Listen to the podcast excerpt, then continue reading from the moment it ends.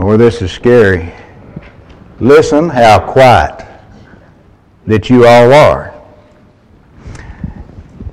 Thank you, Mark. Good, good song, Lee, and thank you, Willie. Very good prayer. I appreciate all of you, and if you're visiting with us, we appreciate having you here as our guest, and we hope that you're back with us. As we begin this morning, I would like to begin with prayer. So, if you would, please bow your head. Our Father in heaven, we are so grateful and thankful for this opportunity to be here to worship you. And as Willie has said, to be here and gather around this table to break bread in remembrance of our Lord and Savior, Jesus Christ. And Father, as we come to you in prayer, we want to make sure that you are mindful of, of Jerry.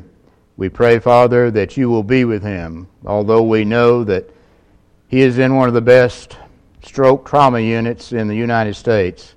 Father, we know that your hand also needs to be there. Please be with him and with his family. Also, Father, be with little Hudson as he is facing a heart transplant. We pray, Father, that the situation works out and that he will have his transplant and that he will, will do well. Others, Father, who are at home, others who are in the hospital who need your consideration, please be with them. Be with us in our worship this morning. And Father, we pray that everything we do will be well pleasing in your sight, according to your will. And we pray that your will be done in all things. For as in Jesus' name we pray. Amen.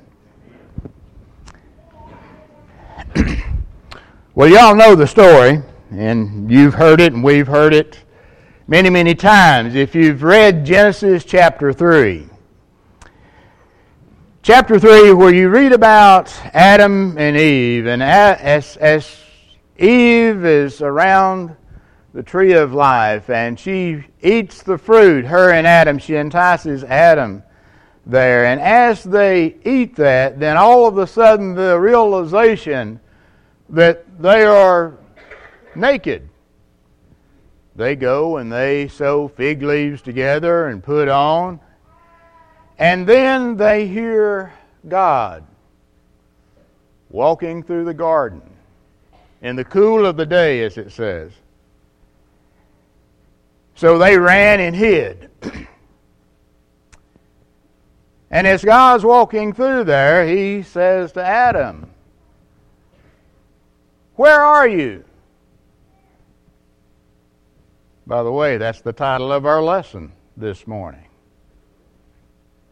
Now, do you think that God didn't know where Adam was? I mean, after all, he's God. God knows everything.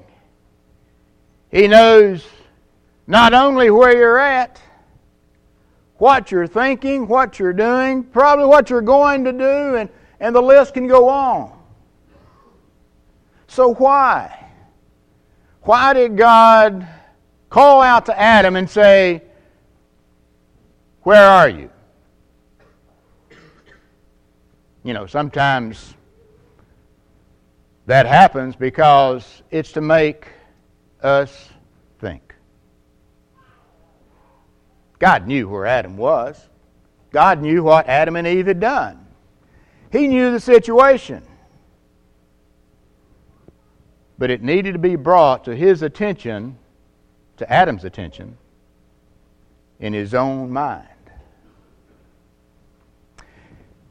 And you know, sometimes God needs to ask that question about us Where are you? Quite often, he probably needs to check on Bobby Collier and say, Bobby, where are you at? Well, I've got three areas. And by the way, these three areas fits with all of us. Three areas. The first one is, first area that, that God needs to ask us where we're at is in our mind. Where are you at? You know, You think that's a, that's a pretty big space. He said, There's a lot up there.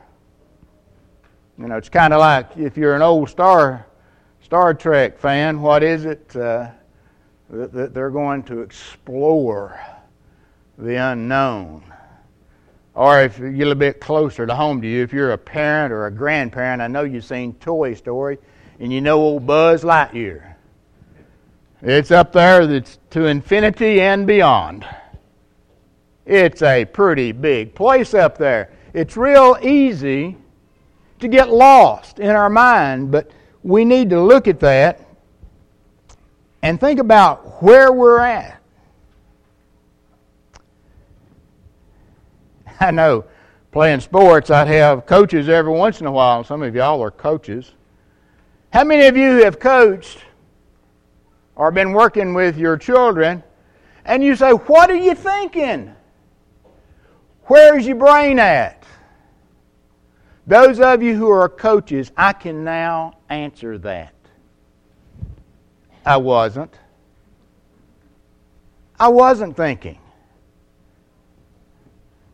Put me on the basketball court and got out there, that shiny floor, the lights are out there, everybody's looking at me, and you think, whew.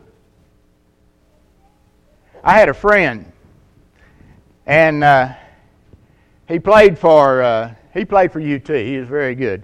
Tommy West, Jason, and and and Tommy he taught at the school where I taught at one time, and he he got drafted by the Kansas City Chiefs, and uh, he's so excited. He said the first time he went out there, he said I was out there and I looked around. I was in the huddle. They called the play, and I was looking around. and I was looking at everybody. I looked at the crowd. He said I didn't even hear the play, and they broke the huddle. He said I did not know what to do. His mind wasn't there. But our mind is important. Colossians 3, verse 2 Set your mind on things above, not on things on the earth. Philippians 2 and, and verse 5 Let this mind be in you, which is also in Christ Jesus. And we read on, we find that the description that is given there is, is Jesus being a humble, obedient bondservant. And that mind that we have to serve others, to be obedient to what God would have us to do. And the way we find that out is through His Word. And to be humble. You know, this we're talking about the King of Kings, the creator of the universe. And I, re, I, I, remind myself constantly of, of David, the little shepherd boy. And as, as if you read it, Psalms, and, and one of them is, Who am I, God, that you are even mindful of me? And sometimes when I go out and I'm checking sheep of the evening, and I'll look up and I'll see the stars and the expanse. And I think, Who is God that He's even mindful of me? being humble. is the way Jesus Christ was. But you also read, you read on a little bit further, you see that God lifted him up, that God exalted him. So when it comes to your mind, where are you at? Do you have the mind of Jesus Christ? Do you have that mind where you can serve and help others? Are you focused on Him and what He would have us to do? Number two that we look at in there on this, I've only got three now, so these are going to be easy to keep up with. Your mind, first place. Where you at? Number two is where are you at physically. Yeah, I'm talking about geographically. I'm talking about location. What is it real estate agents tell you? There's three things you need to know to be a successful real estate agent location, location, location. So, where are you at? You know, have you ever been somewhere and thought, I'm telling on myself now. Have you ever been somewhere and thought, I really shouldn't be here? I really don't need to be here. You're in a place, and because of the circumstances, you feel out of place. You know that it's wrong. And when you're there, it's just, if you've ever had chiggers or somebody has put itching powder down your shirt, it's just like there's an uncomfortableness about being there. And the thought crosses our minds sometimes. How do I get out of this situation? and young people, I'm talking about some of these places. It may be a party. And parents, I hope that you have told your teenagers there's a way to get out of a situation that they don't need to be in. Parents, you can be their scapegoat. Okay? But it may be a party that, that you don't need to be at where things are going on that you don't. Maybe, maybe there's drinking, alcohol involved. Maybe there's drugs being tried. Maybe there's promiscuity. Just things you shouldn't be doing, associated with, are there. Maybe it's with friends. Maybe it's on the TV.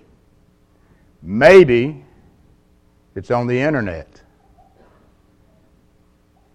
Maybe, maybe it's a place like Las Vegas. If I was come out and ask you, say, where's Sin City? Most of y'all say Las Vegas. It could also be Pike Vegas or Dun Vegas or Cross Vegas. I assure you, the advertisement that you see on TV sometimes has lied to you. It says what happens in Las Vegas stays in Las Vegas. It doesn't. Sin catches up to us. And there are some places that we can be that will enhance the opportunity entice the opportunity to sin. And parents don't ever quit asking.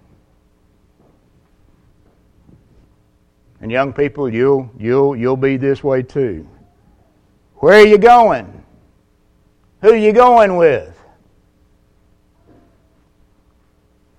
Sometimes we get to those places and we're so afraid we're so afraid that, that we'll hurt somebody's feelings.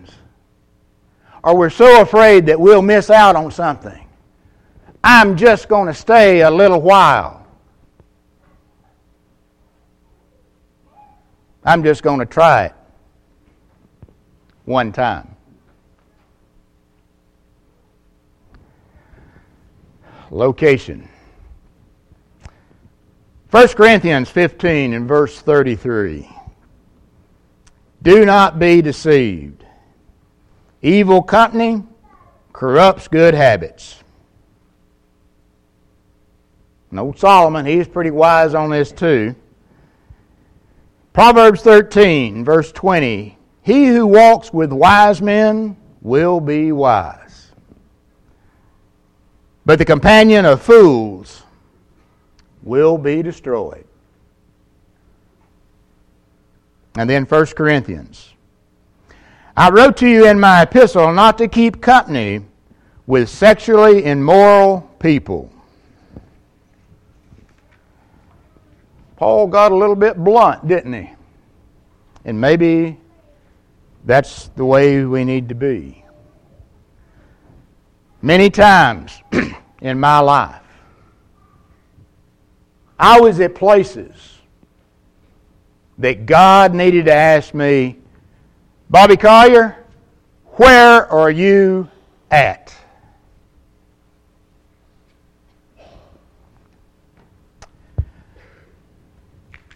Where are you at location wise? So we've got two of them. God may need to ask me where I'm at up here. God may need to ask me at where I'm at wherever I'm at. The third place is my spirituality. And you know, where you're at spiritually may be determined partly by where you're at in your mind and where your location is. You ever thought about that? By the way, your location this morning is at a good spot. You're where you should be. There are several people that are not. And we're not talking about those who may be sick or, or can't help. But there are others who have chosen to be somewhere where they don't need to be.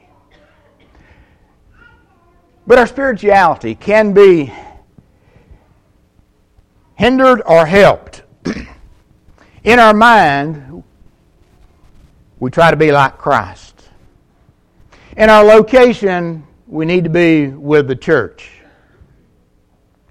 And the reason for that is, is that really there's a preparation for battle. And we look in Ephesians chapter 6. And in Ephesians chapter 6 and verse 12, when you read that, it reminds us that, that we are literally at war. Spiritually, we are at war. That we are, are fighting. It gives us a whole list there. But we're fighting against those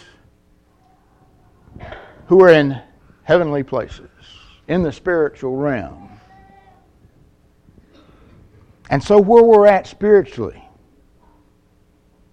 is going to make a difference.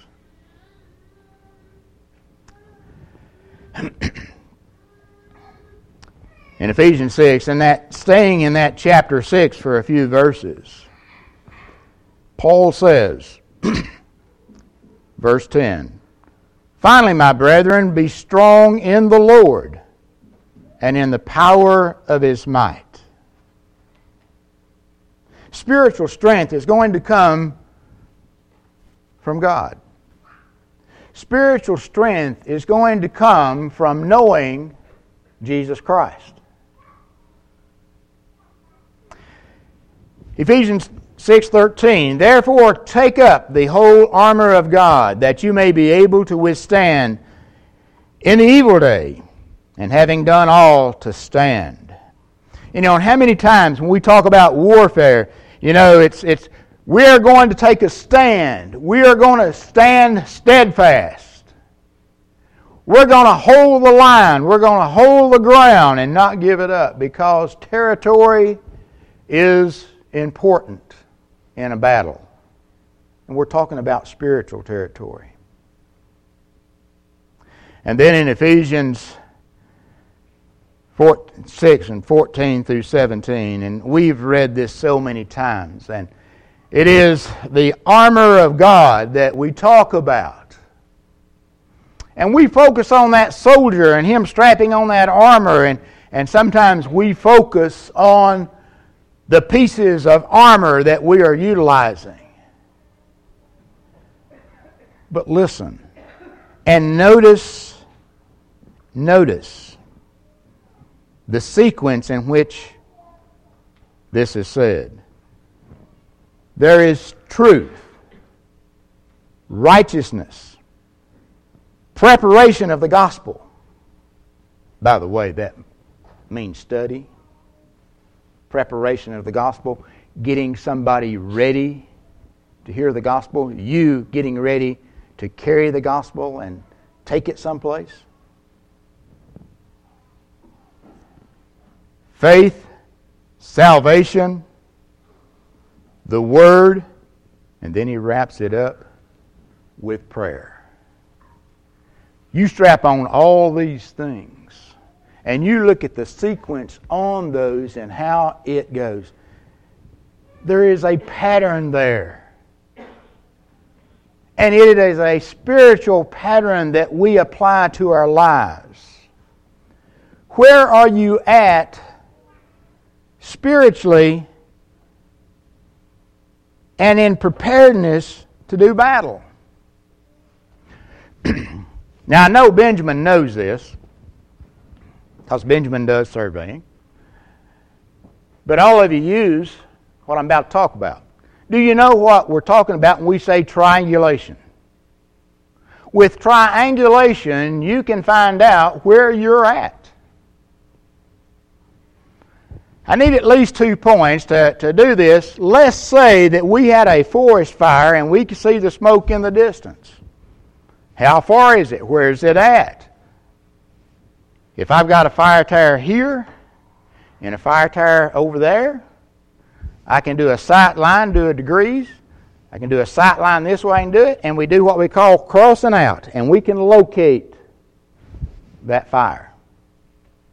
When you get in your car and you punch in the address of where you're going, you know how that works? Triangulation. So you see what happens is, and as long as there's two satellites, they can locate you. I'm amazed. I was driving, was it yesterday? Driving home yesterday from Huntsville, I was turning off an exit. Beware, you have a pothole ahead.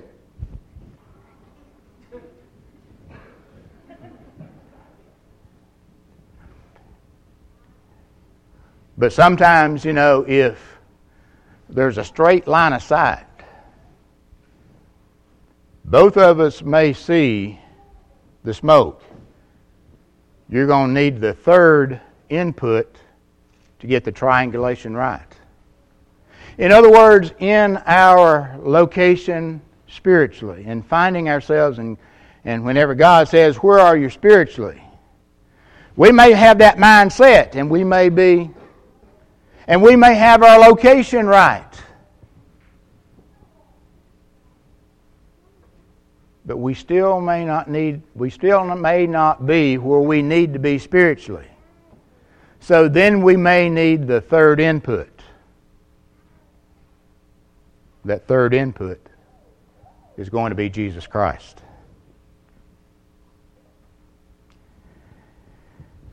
You know, it'd be a scary thing to realize that we are soldiers. We're on the battlefield and that we are lost. We would want to know the rest of our army to know where we were at. So, where are you at spiritually? The answer is we should be in Christ. Galatians 3 26 and 27. For you are all sons of God through faith in Jesus in Christ Jesus. For as many of you were baptized into Christ have put on Christ. And and notice notice that it says put on Christ in Galatians. And in the same sense as it talks about us putting on that armor, those things that we have talked about the, the, the salvation, the truth, the righteousness, the preparation of the gospel, faith, salvation, the word,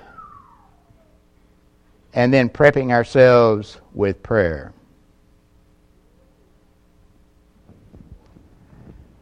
Now, sometimes God asks a question so that we will have to think. It's an age old trick of those of us who are teachers and wanting to teach something to make people think, we asked a question. Jesus incorporated that all the way back there in Matthew chapter 16 in verses 15 and 16. If you remember that meeting, they, they were there, and, and, and Jesus says, Who do people say that I am? And they started giving all kinds of answers.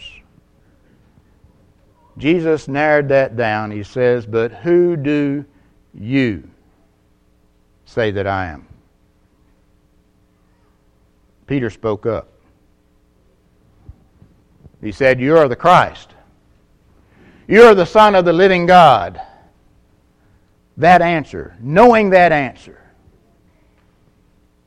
acting on that answer, being in Christ because of that answer then we can know where we're at spiritually. And just like the triangulation that we can get and be the most accurate you can be, whenever we have our mind, when we know where we're at in our mind, when we know where we're at physically, and when we know where we stand spiritually, when we know where we're at there, then we are in Christ.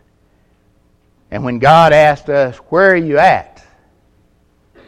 We can know. The, determin- the determining factor of all of this is knowing where we're at. And that's my question for you this morning. Where are you at? Where are you at in your mind?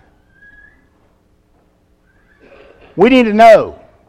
And the reason, the way we can know is that we study. We know God's Word. We study it and we learn it. And kind of like I said in class, real good adult class in the fellowship hall this morning. And I can tell you, the more that you get to studying, the older that you get. Those of you who are younger than I am, let me tell you something. You're in for the treat of your life as you get older because the more that you study God's Word, the more that it becomes in here, the more that you're ready for God to ask you, Where are you at? And you can answer, Hey, I got this one because I know this, and my head is wrapped around it. When the coach asked me, What are you thinking? Today I can answer you. Where are you at? Physically, where are you at? And I'm not going to ask for a show of hands on this because, man, all of us wind up in places we don't need to be. Let's get out of there. Let's leave it. Let's run. Let's do a Joseph on that. You remember Joseph when whenever Potiphar's wife was trying to entice him to do something he shouldn't, she grabbed his coat, but he left. He ran to get out. Let's leave in haste those places. If it don't feel right, there's a good chance it's not right.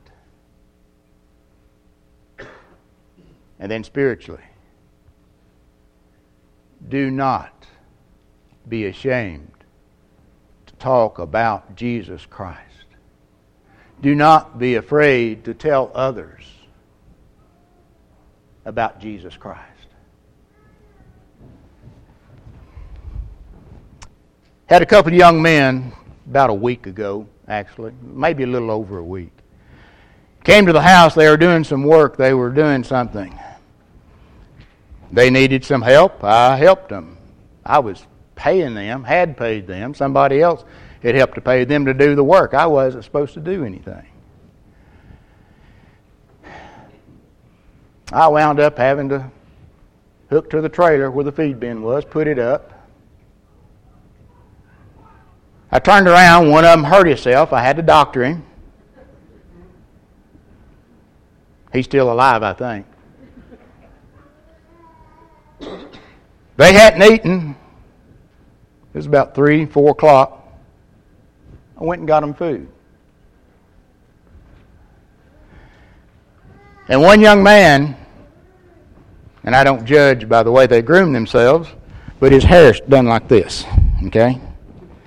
And when I say done like this, my fingers are still probably shorter than his hair was, okay? And it was a question like, why? He says, We've never met a farmer like you. My first response was, Well, good. I kind of want to be different. But the question became, Why? The answer was, God has blessed me so much, I would be remiss if I didn't try to help bless somebody else. That's because of Jesus Christ. I think about where He's at, what He has done, the sacrifice that He made. I can do that. And I can tell you where I'm at spiritually. And folks understand that I understand. And God understands it's a war. It's spiritual warfare. Those three things are going to keep me prepped and ready. So, I asked the question, the same question that God asked Adam. Where are you at? You know where you need to be. This morning, if you need to be baptized, we can take care of that. Just like we read in Galatians. If you need to come forward and be restored and have prayers, we can take care of that. Whatever your needs are, we invite you to come while we stand and while we sing.